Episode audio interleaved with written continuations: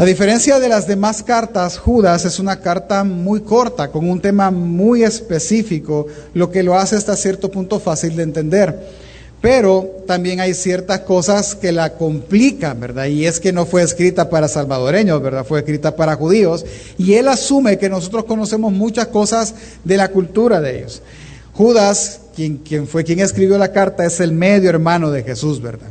Así que él quiere proteger a la iglesia judía, a la iglesia que se ha convertido, que hoy pertenece a la iglesia universal o a la iglesia de Dios, él la quiere proteger, enseñándoles a contender. Pastor, contender es como pelear más o menos, ¿sí? Es exponer, es tratar de convencer o imponer mi argumento. Eso es lo que quiere Judas que la iglesia haga. No hay una iglesia específica a cual él se le escribe, así que se les escribe a todos, pero pensamos y se cree que es más a judíos y a personas muy allegadas a él, porque él dice a los amados en Dios. Ahora, sabiendo eso, que es realmente no, no es tan necesario conocer todo lo que implica esta información de la carta, así que vamos a saltarnos eso. Lo que sí necesitamos conocer es eh, a quienes sí Judas se refiere. Número uno, se refiere a personas que aman a Dios, que sí se han convertido a Dios, se refiere a ellos y Él los ama, que son amados por Dios y son amados por Él. Pero también se refiere a, a su audiencia como a los guardados para Cristo. Y es que eso debemos de entenderlo. Cada vez que una persona se convierte, entra en el hueco de la mano de Dios y Él es guardado por Dios. Entonces, lo que el diablo siempre ha querido hacer es arrebatar. Pastor, pastor, pastor, pero la Biblia dice que nadie arrebatará. Sí, nadie va a arrebatar ni una sola oveja de la mano de él. Pero lo que tenemos que estar seguros es de nosotros no salirnos de las manos de él. Ese es otro, un, un asunto muy diferente. La intención de Judas es esa. ¿Cuál pastor? Es guardar la iglesia. Pero él no la quiere guardar él y protegerla a él, sino él quiere venir y decirle a ellos mismos que se protejan. Creo que en alguna ocasión me tocará a mí, como nos tocó escuchar a los que somos hijos, más que todos varones, de hijo, defiéndase. O sea, si lo están molestando, defiéndase. Y así que si hay que pegar, yo ya sé, pero defiéndase, no se deje. Justo eso está haciendo Judas. Amados hermanos en Dios, guardados por Jesucristo, no se dejen, defiéndanse. Peleen ardientemente por la fe que ustedes profesan. No se dejen engañar tan fácilmente porque hay infiltrados. Esa palabra es clave. Yo quiero que vea que el infiltrado se parece mucho. Él está encubierto. Él no es de ellos, pero se comporta como ellos. Él no es de ellos, pero comparte como ellos. Él no es de ellos, pero le gusta estar con un propósito muy claro en medio de ellos. ¿Sí? Es una persona que no se busca aislar, no busca estar ahí. Entonces, ¿cuál es el motivo por el cual él escribe la carta? Justamente ese. Versículo 3 y 4 dice, amados, por el gran empeño que tenía en escribir acerca de nuestra común salvación, he sentido la necesidad de escribirlos. Le voy a explicar.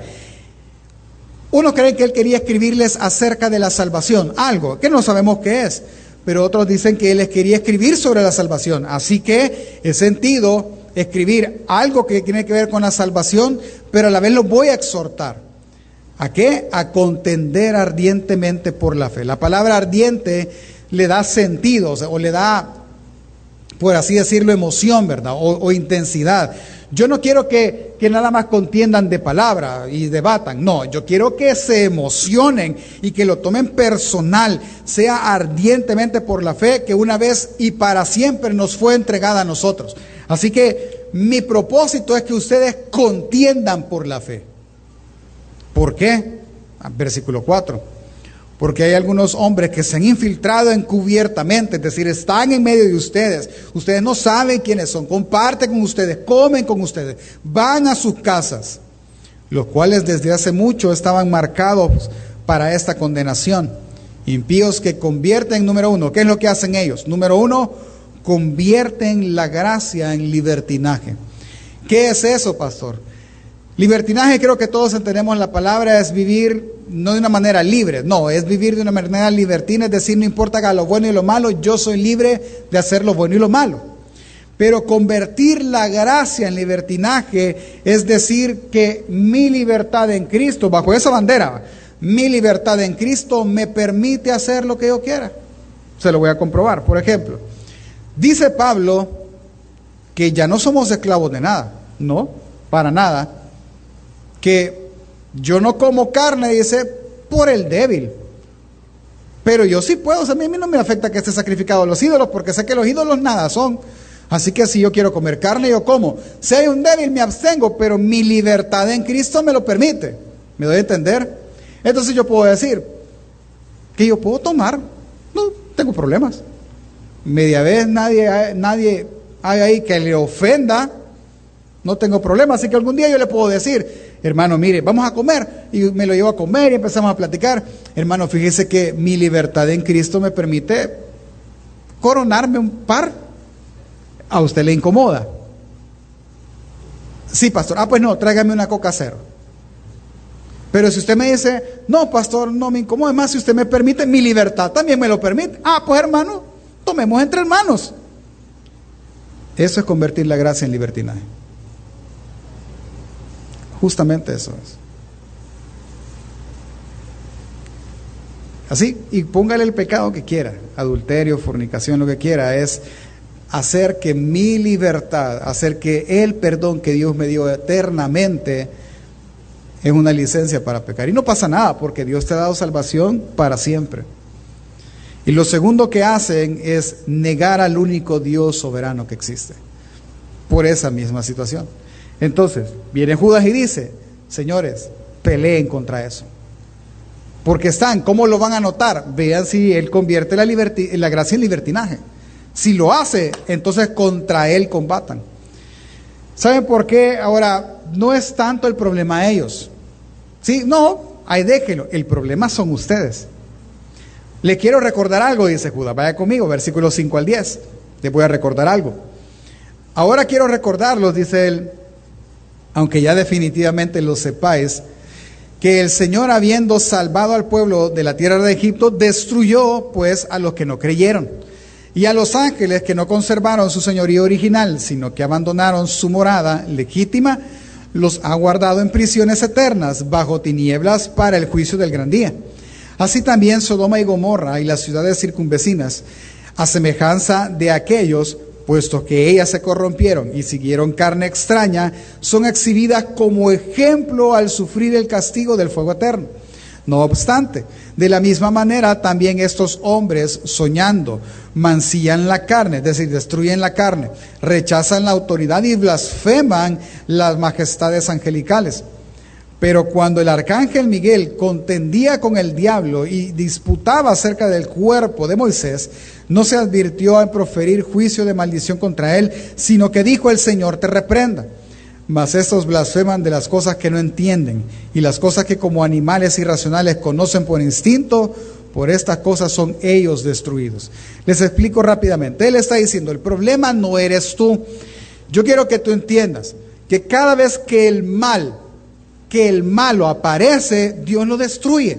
Apareció el mal en Egipto, Dios lo destruyó. Apareció el mal en Sodoma y Gomorra, Dios las puso como ejemplo del fuego venidero, del fuego eterno. Es decir, te vas a condenar, sí, como Sodoma y Gomorra te vas a chicharrar. Aparecieron los ángeles, también los encerró en prisiones de oscuridad porque pecaron. Así que ellos nos sirven como ejemplo de lo que les pasará a los infiltrados. No te preocupes. Ellos son asesinos y envidiosos como Caín. Ellos son amantes del lucro o del beneficio como Balaam. Ellos son vengativos y desobedientes como Coré. Él empieza a hablar, por ejemplo, habló ahí del arcángel Miguel. Él está citando literatura de su época, literatura judía o tradiciones judías, orales, historias judías. ¿Sí? Él las está citando. Lo que él quiere decir es que estos son tan blasfemos que cuando ven cosas así, ellos blasfeman como, ah, este una tontera, o sea, no, espíritu, no, olvídate de eso, no importa. Y ni siquiera conocen lo que están haciendo. Y empiezan a blasfemar de ellos y él pone, ni aún el arcángel Miguel, teniendo el poder para, para reprender por sí mismo al diablo, ni él siquiera lo hizo, pues, hablando de la literatura de ellos. Es decir, estos no respetan nada. Y ponen los ejemplos, si usted los sigue leyendo, ellos cayeron en el error de Caín, en el de Balaam, el de Balaam y Coré, que son tres historias del Antiguo Testamento que él da por sentado que nosotros sabemos. Caín lo conocemos, Balaam fue alguien que fue pagado para maldecir al pueblo, no lo pudo maldecir, pero le indujo al pecado. Y Coré fue un desobediente que ya tenía su tarea en el templo y él quiso hacer otra tarea y fue castigado. Así que vemos tres ejemplos. Vemos el ejemplo de envidia, vemos el amante del beneficio y vemos la desobediencia. Ellos son así, ellos van a ser destruidos igual. Así que no son ellos el problema, Dios va a destruir. ¿Por qué los va a destruir? Ah, porque ellos destruyen la carne, ellos rechazan la autoridad, ellos blasfeman de lo que ni siquiera conocen, maldicen a los seres espirituales y no les importa, ni siquiera lo, lo conocen. Ese es su trabajo. No hay ningún problema. No son el problema ellos. Ellos son como la cizaña en medio del trigo. Ellos no llevan frutos. Ellos pueden influenciar a otros.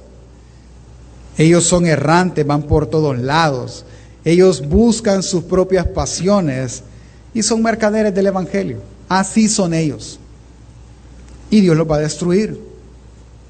Así que ellos no me preocupan, porque Dios se encargará en su momento de ellos. Quien me preocupa eres tú. Quien me preocupa es la iglesia. ¿Por qué? Porque la iglesia es la que está siendo engañada porque ellos están en medio. Yo no sé si el que tiene la par es infiltrado. No lo sé. Pudiésemos ver la lista y, así de reojo va. Y este hermano da frutos. Mm, yo no veo que haga nada aquí en la iglesia. Pero lo veo que anda de arriba para abajo, en todo anda él. ¿Y será que busca sus propios beneficios? ¿Busca su propia pasión? No sé. Ah, está raro, es que es infiltrado. La intención del infiltrado es que tú no te des cuenta que él está haciendo algo malo. No, tú no te tienes que dar cuenta. Si tú no te das cuenta, él logró su trabajo. Porque él es trigo cizaña a saber. Yo los veo aquí a todos, hermanos. Ustedes son santos amados en el Señor, guardados en la fe. Pero bien dice el dicho salvadoreño, cara vemos y corazones no sabemos. Así que por eso Judas escribe, porque es peligroso. Ellos son peligrosos para tu salvación. Ellos pueden engañarte. Ellos pueden hacerte vivir en el libertinaje sin siquiera tú darte cuenta o puedes hacer que tú niegues al único soberano Dios. ¿Cómo pueden hacer eso, pastor? Engañándote. Es que ese es el engaño. Mire, cuando, cuando usted se ha dado cuenta de que lo van a engañar, ¿qué hace usted? Se detiene y dice, no, no, esto me huele a engaño. Y hasta ahí. Pero ¿cuántos hemos dicho, me engañaron? Hasta que el engaño terminó.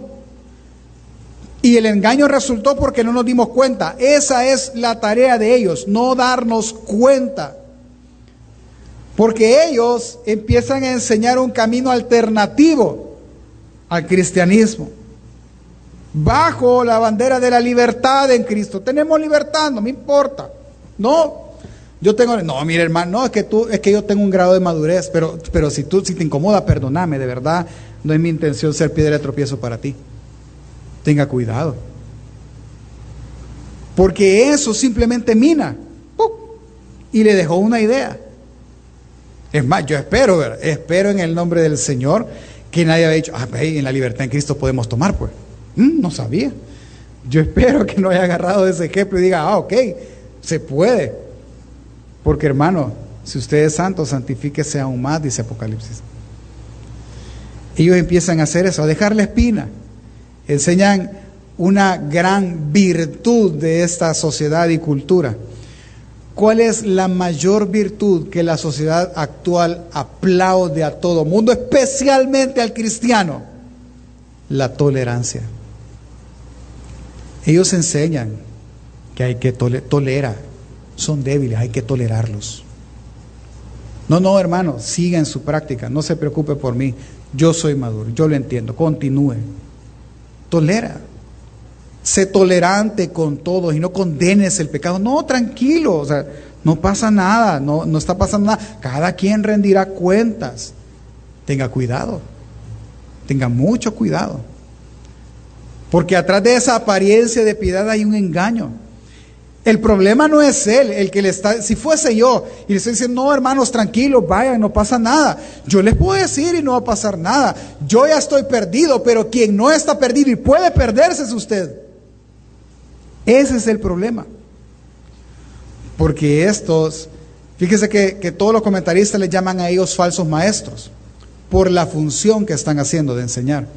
Pero yo leo todo el libro de Judas y él no ocupa la palabra maestros, él ocupa la palabra infiltrados. Es más, él dice que están dentro de nuestros ágapes, dice. El ágape era, para contextualizar, los grupos de vida nuestros, o grupos en casa. El ágape era una comunidad muy cercana que se reunían en casas. Ellos están ahí adentro. Tú le brindas tanta confianza que están hasta en tu casa, en esa comunión cercana. Cuídate de ellos. Porque lo que ellos hacen es simplemente poner. Ponen. No es libertinaje, es gracia, hermano. Un día lo voy a discipular para que usted entienda realmente que la gracia de Dios es grande, es admirable. Así que tranquilo, hermano, no se preocupe ni por mí. Usted, usted no peca. ¿Quién debe de decir realmente si no peca? ¿Un ser humano o, la santidad de Dios? Ese es el punto que está buscando Judas. Que la iglesia está tan acomodada a la mentira que está bien, el mentiroso morirá, pero la iglesia morirá con él. El hermano morirá con él. Y ese es el peligro. Yo no sé, y ahora le voy a transmitir a usted su parte y examine si usted está viviendo una mentira o no, si usted se siente cómodo con su forma de vivir o no se siente cómodo. Usted sabrá y usted examine, ¿y yo qué hago? ¿Acaso estoy bien, estoy mal? No sé, examínelo a la luz de la verdad.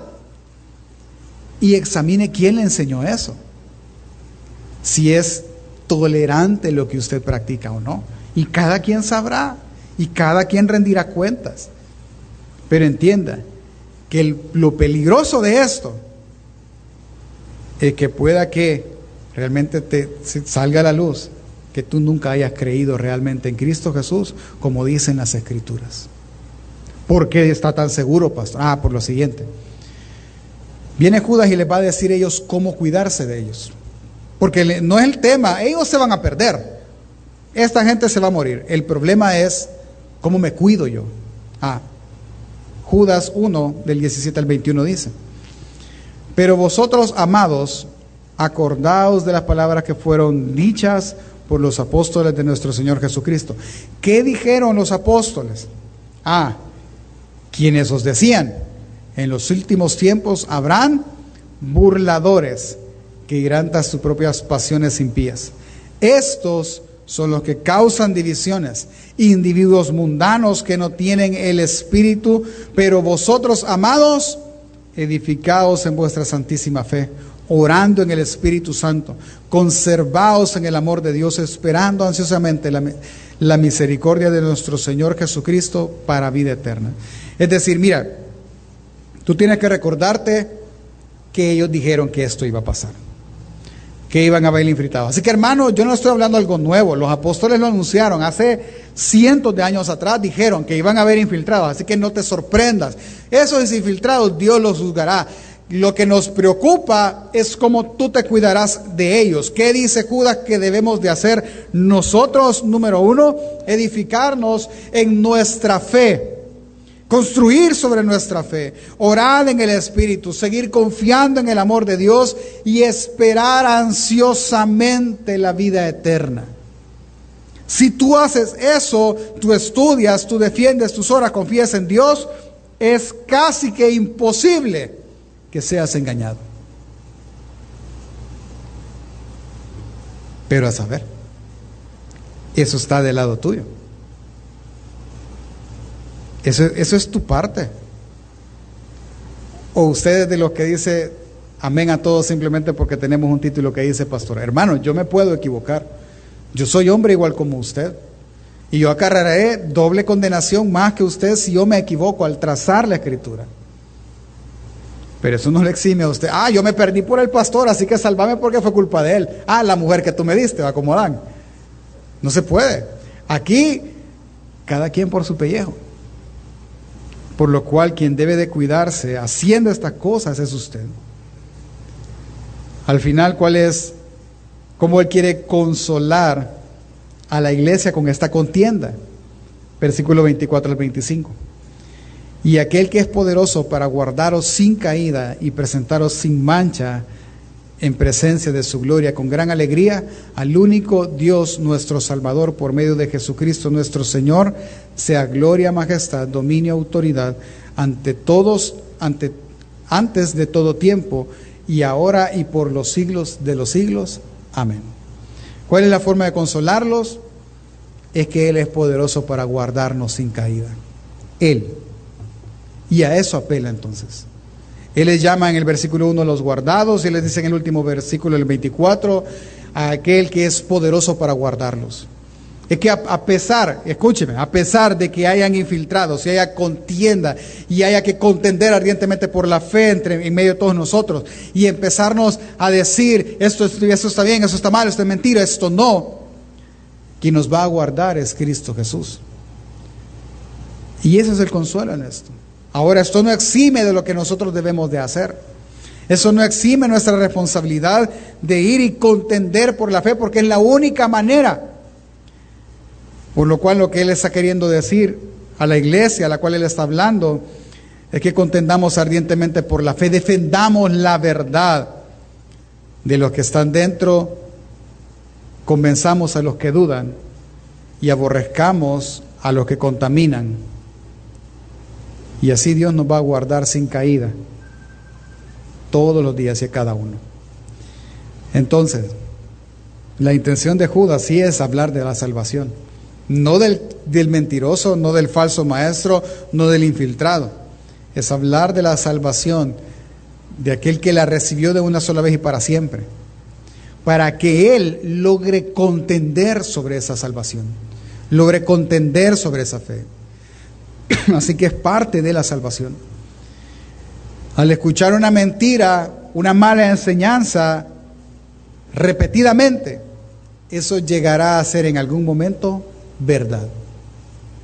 Dígase, sí que yo estoy delgado, ocupar talla 100 no es problema.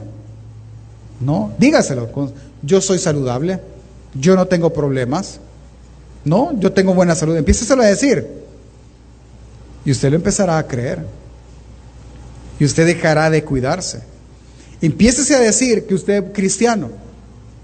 Usted lo va a creer y probablemente no es así. Pastor, ¿por qué dice que no es así? Vea lo que hace. Ahí míralo. Míralo ahí. Ah, sí, pero es que mire yo, porque dígame qué versículo dice, ah, tú puedes hacer así, ¿por qué? Dígame. Eso está escrito, los hijos del reino se comportan de una manera. Punto. ¿Quién le enseñó y cuándo dejó de contender? Y porque dejó de contender, entonces usted permitió que la mentira llegara.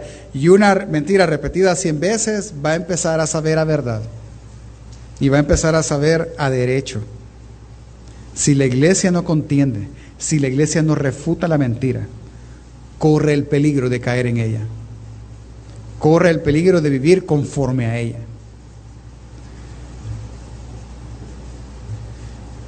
Pero aún aunque tú contendiendo ardientemente, no te garantiza no caer.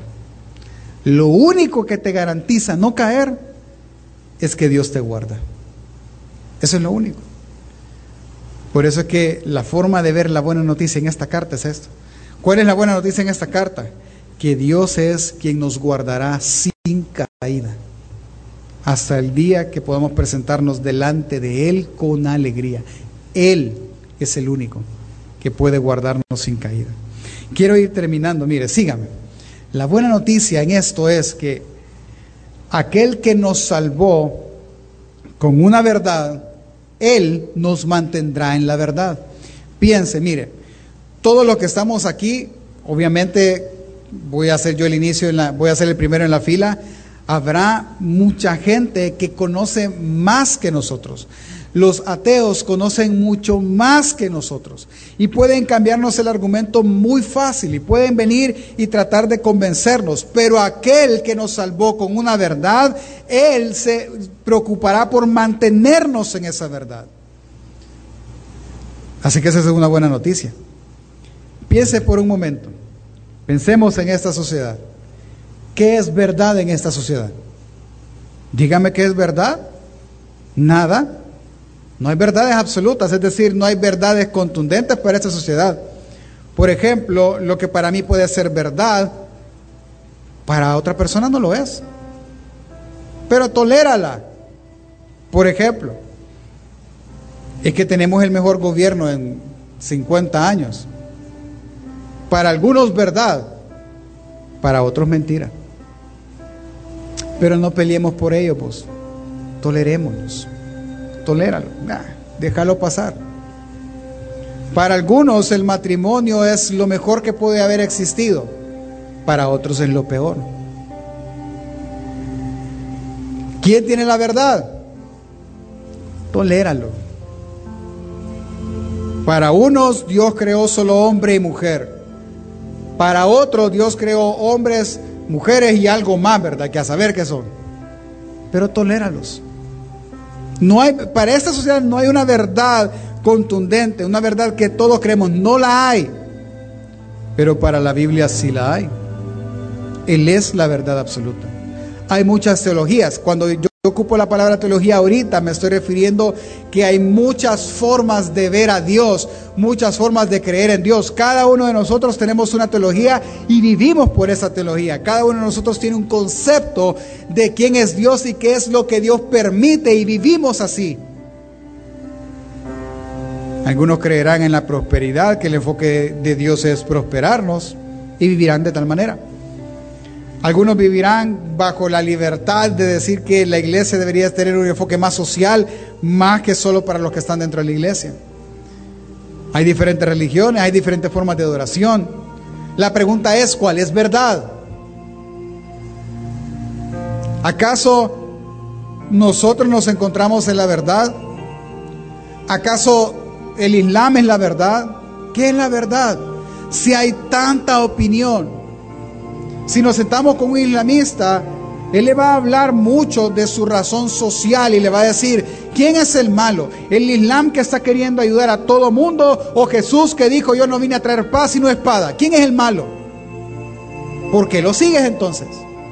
¿Quién es el malo? ¿El Islam que se memoriza todo su libro sagrado o el cristiano que ni siquiera lo lee? ¿Quién es el malo? ¿Quién es el comprometido? Y tras ese argumento, otro, otro, otro y otro, y al final usted va a decir que viva la. Hay una frase que se me ha olvidado, que viene del Islam, por cierto. Nosotros solemos decir algo así como si Dios quiera. Quiera Dios o algo así. Y esa es una frase de ellos, realmente. Y no sabemos. Yo no sabía, pues, ese es el problema. Pero lo único que es verdad en el cristianismo es la palabra de Dios, por lo tal es Dios. Así que la buena noticia en la carta de Judas es esa. Es que Dios es quien guarda y nos guardará de la mentira con la verdad y nos guardará hasta el día que podamos estar frente a Jesucristo con la verdad no lo va a guardar con su conocimiento, lo va a guardar con la Biblia en la mano. Mire, es triste, estuve en Coramdeo dando un taller, no sé cuántos habían, quizás había como 60 jóvenes conmigo. Los pongo todos de pie, tres jóvenes y adultos. Se ponen todos de pie y les digo, ok, siéntense aquellos que no han leído su Biblia toda la semana. Y se sienta el 80%, hermano. El 80% de 100 serían 80 personas. 20 sí la leyeron, 80 no. No lo voy a hacer aquí, ¿verdad? Usted sabrá. ¿Y cómo, cómo vamos a detectar el engaño? Si no conocemos la verdad. Es que miren, Satanás es astuto. ¿Cómo se imagina usted Satanás? Algunos va rojo, un tridente en la mano y una cola. Otros no, quizás un hombre de negro, pastor bien vestido, pero, pero no de confianza. No sé, la Biblia dice que él es ángel de luz. Que él, lo mejor que él puede hacer es engañar y hacer caer en el error al creyente. Así que para eso él puso infiltrados, él puso cizaña. Están ahí, nos hacen pensar mil cosas para lograr engañarnos. Y él empieza a destruir el alma poco a poco de una persona con tal de engañarlo. Por ejemplo, el infiltrado ingresa en una iglesia y está y genera comunión, pero de repente empieza a generar disensión. ¿Y, las hermanas por qué a mí no me invitan? No, quizás se les olvidó, pero me hicieron sentir mal. Va, hermana, eso no se hace, ¿verdad? Ay. Y empieza la disensión. Y empieza a generar y a carcomer. Y esto desmotiva a un miembro y deja de edificarse y deja de llegar, es que estoy desmotivado. Esa es la artimaña del error. Si usted alguna vez diga, es que no quiero ir a la iglesia porque estoy desmotivado. Mire, es que nadie lo va a motivar. Jesús es suficiente razón para congregarse. ¿Qué engaño ha creído? ¿Que acaso aquí solo vienen los motivados? ¿Acaso aquí solo vienen los que están alentados? No, ¿verdad? Me doy a entender. Satanás hará parecer que el pastor no vive lo que predica y no, es un hipócrita, así que mejor no, no, no, ya quizás ya no voy a ir, ni, me habla pues, nada, no, ni hola me dice. Y poco a poco, y poco a poco se va llevando. ¿Sabe qué ha hecho la sociedad ahora? La sociedad ahora ha creado el cristianismo individual, es decir, ha hecho personas individualistas, ha hecho personas que no se preocupen por los demás, porque el otro puede tener COVID y me va a infectar, así que no, mejor voy a hacer solo, solito. Y creó el hecho este, mira, el de que tengo aquí enfrente, el que, ah, de que ya no vienen a una iglesia a congregarse porque es suficiente verlo por un dispositivo, por un canal, por una red social, es suficiente. Eso es mentira.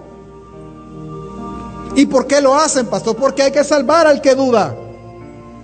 Entienda, no es posible, no lo es, no es posible ser iglesia separado del cuerpo. No puede ser. ¿Quién le engañó? ¿Quién le está mintiendo diciendo que no se debe de congregar todos los días, más aún cuando ve que aquel día se acerca? ¿Quién le ha dicho? ¿Quién le ha dicho que no debe de esforzarse por? ¿Quién le enseñó y plantó el pensamiento en su corazón diciéndole, Dios te entiende. Hermano, Dios es Dios y Él no tiene que entender a nadie, ni tolerar el pecado de nadie. Tú no quieres, allá está el destino eterno. Tú si quieres, aquí está y se hace de esta manera. Tú sabrás. Ahora sí, pastor y no dijo que Dios nos iba a guardar, pues, pues sí, Dios nos va a guardar. Es que esa es la buena noticia, que Él es poderoso para guardarnos. Y entonces, pues, mire, Jesús recibió un mandamiento y ese mandamiento Él lo va con. Jesús recibió un mandamiento, sí. Evangelio de Juan, no sé si estará en la pantalla, si está, pues véalo ahí, si no, búsquelo en su Biblia. Juan 6. En el Evangelio de Juan 6, Versículo 37 al 39, él recibe un mandamiento. Dice, todo lo que el Padre me da, vendrá a mí. Y al que a mí viene, de ningún modo le echaré fuera. Porque he descendido del cielo no para hacer mi voluntad, sino la voluntad del que me envió. Es decir, Jesús está diciendo, yo vengo a cumplir el deseo del Padre que me envió. ¿Y cuál es el deseo del Padre? Ah, 39. Y esa es la voluntad del que me envió, que todo lo que Él me ha dado, hablando de personas que Él no va a echar fuera, yo no pierda nada, sino que lo resucite en el día postrero. Todo aquel, toda aquella oveja que Jesús recibe, Él tiene el mandamiento del Padre de no perder a ninguna. ¿Vamos claros? Capítulo 10, versículo 27 al 29 de Juan. Mis ovejas oyen mi voz y yo las conozco y me siguen. Y yo les doy vida eterna y jamás perecerán. Y nadie las arrebatará de mi mano. Mi Padre que me las dio es mayor que todos y nadie las puede arrebatar de la mano del Padre. Así que tenemos dos cosas. Uno, Dios Jesús recibió un mandamiento, no va a perder a nadie que el Padre le haya dado. La característica de la persona que ha sido dada por el Padre a Jesús es que Él es su oveja y la oveja oye la voz del pastor y lo sigue. Si eso es así, entonces no hay ningún problema. Nadie se va a perder, porque nadie puede arrancarla de la mano del Padre, porque la oveja solo sigue al Padre. Pero sin ser así, antes de Jesús morir, Él oró y Él dijo, Juan 17, él está orando por sus discípulos. Juan 17, del 12 al 17, unas paginitas más adelante, dice, cuando estaba con ellos, hablando Jesús, dice, orando al Padre, le dice, los guardaba en tu nombre. Yo, Jesús, los guardaba en tu nombre, en el nombre que me dice. Y los guardé y ninguno se perdió, excepto el hijo de perdición, para que la escritura se cumpliera, hablando de Judas. Pero ahora voy a ti y hablo esto en el mundo para que tengan mi gozo completo en sí mismo. Yo les he dado tu palabra y el mundo los ha odiado, porque no son del mundo como yo tampoco soy del mundo.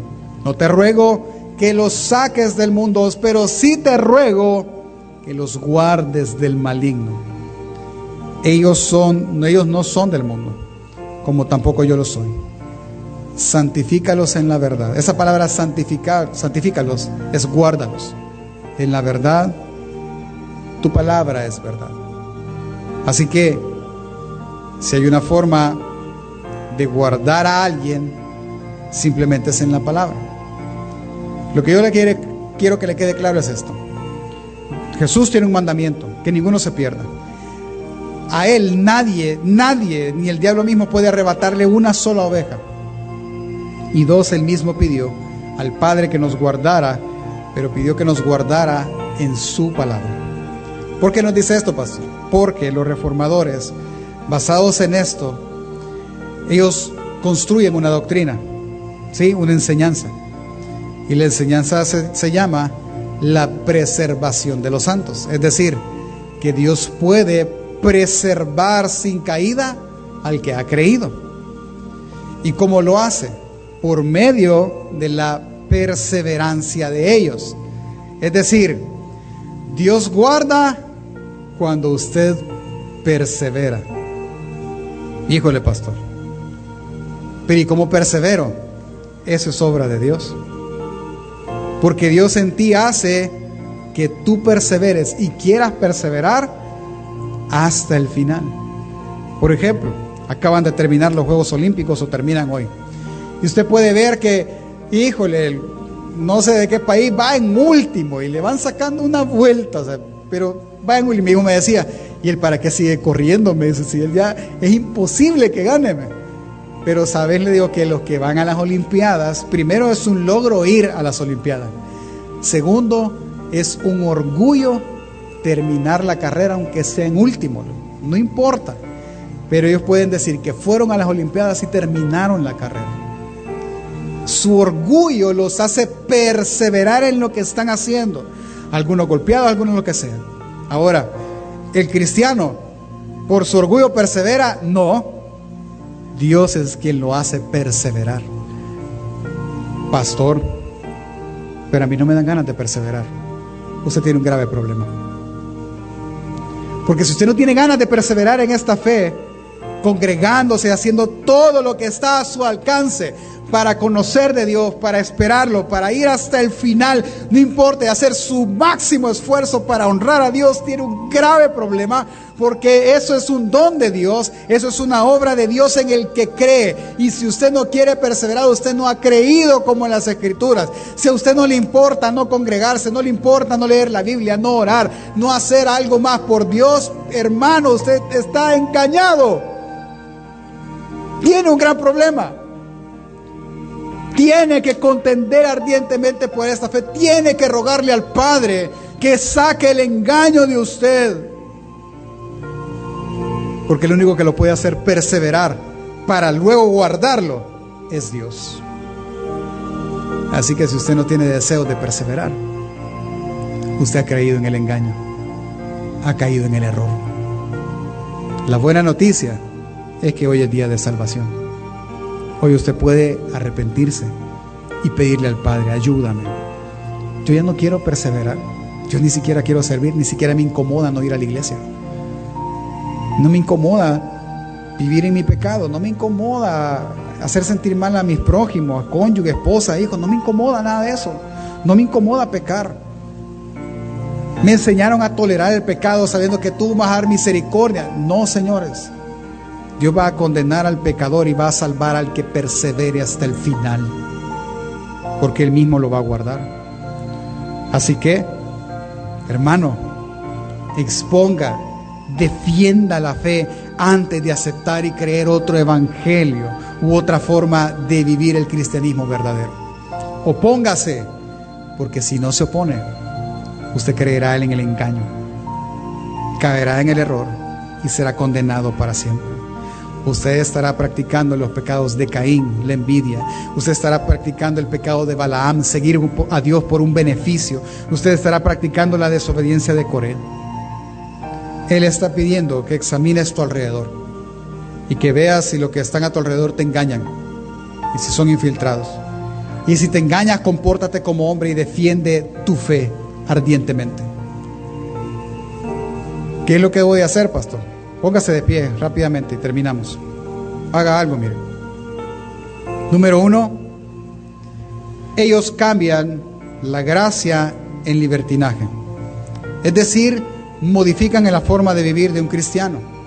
Si usted ha modificado su forma de vivir, adaptándola más al mundo que a lo que la Biblia enseña de los hijos del reino, hermano, usted ha sido engañado. Cambie su manera de vivir. Órele a Dios que Él enseñe la manera cristiana correcta de vivir. Así que si usted piensa que no necesita congregarse, usted está engañado. Si usted piensa que no tiene por qué ordenar su vida y enfocarle al cristianismo al 100%, tú estás engañado. Se han infiltrado en tu vida. Y tú crees que no es necesario cuando es urgente y necesario.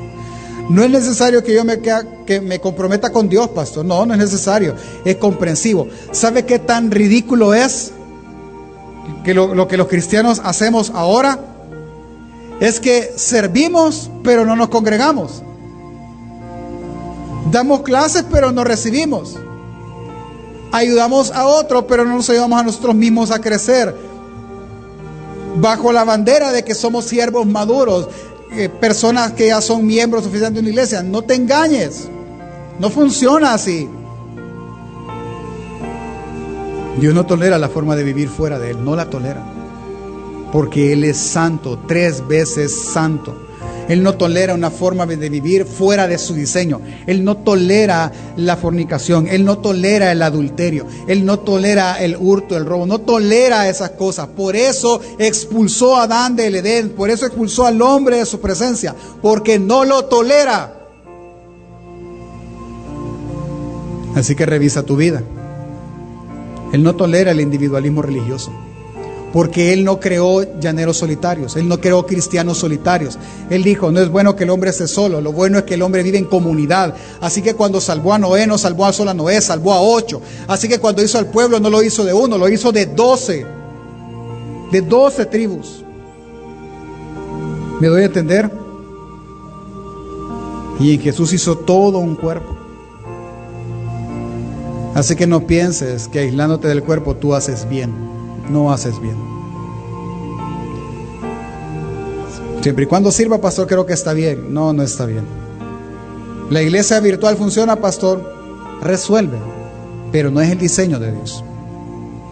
Así que no inventes y congrégate. ¿Por qué cree que usted que no pasamos más que un servicio? No. Lo hubieran dejado los dos virtuales para ver el estudio de la casa. No. El cristiano que quiere aprender va a congregarse. Pastor, pero es que yo no puedo, mire, me sale bien difícil. Rebúsquese, hermano, así como se rebusca todos los días por el pan de cada día, rebúsquese por aquel pan que a vida eterna permanece. Es su decisión y usted sabrá si está engañado o no. ¿Qué está haciendo, pastor? Contendiendo ardientemente por la fe. Eso estoy haciendo. Contendiendo contra ustedes por la fe que yo profeso. No sé qué le motiva a venir aquí. Si envidias, intereses, rebeldías, está esperando que fracasemos. No sé qué le motiva a, ver, a venir. Lo que sí le puedo decir, que si la motivación no es Cristo Jesús, no es adorar a un Dios verdadero, usted está en grave peligro. Así que te recomiendo que tomes en serio el llamado de Judas. ¿Cuál? Pero vosotros, amados, edificándoos en vuestra santísima fe, orando en el Espíritu Santo, conservaos en el amor de Dios, preciosamente la misericordia de nuestro Señor Jesucristo para vida eterna. Edifícate, edifica tu fe, ora, busca la verdad, no la vendas, confía más en Dios y espera su pronto regreso. ¿Cómo termina Judas? Me encanta cómo termina Judas. Y aquel que es poderoso para guardarnos sin caída y presentarnos sin mancha en presencia de su gloria con gran alegría al único Dios nuestro Salvador por medio de Jesucristo nuestro Señor, sea la gloria, majestad, dominio, autoridad antes, antes de todo tiempo y ahora y por todos los siglos. Amén.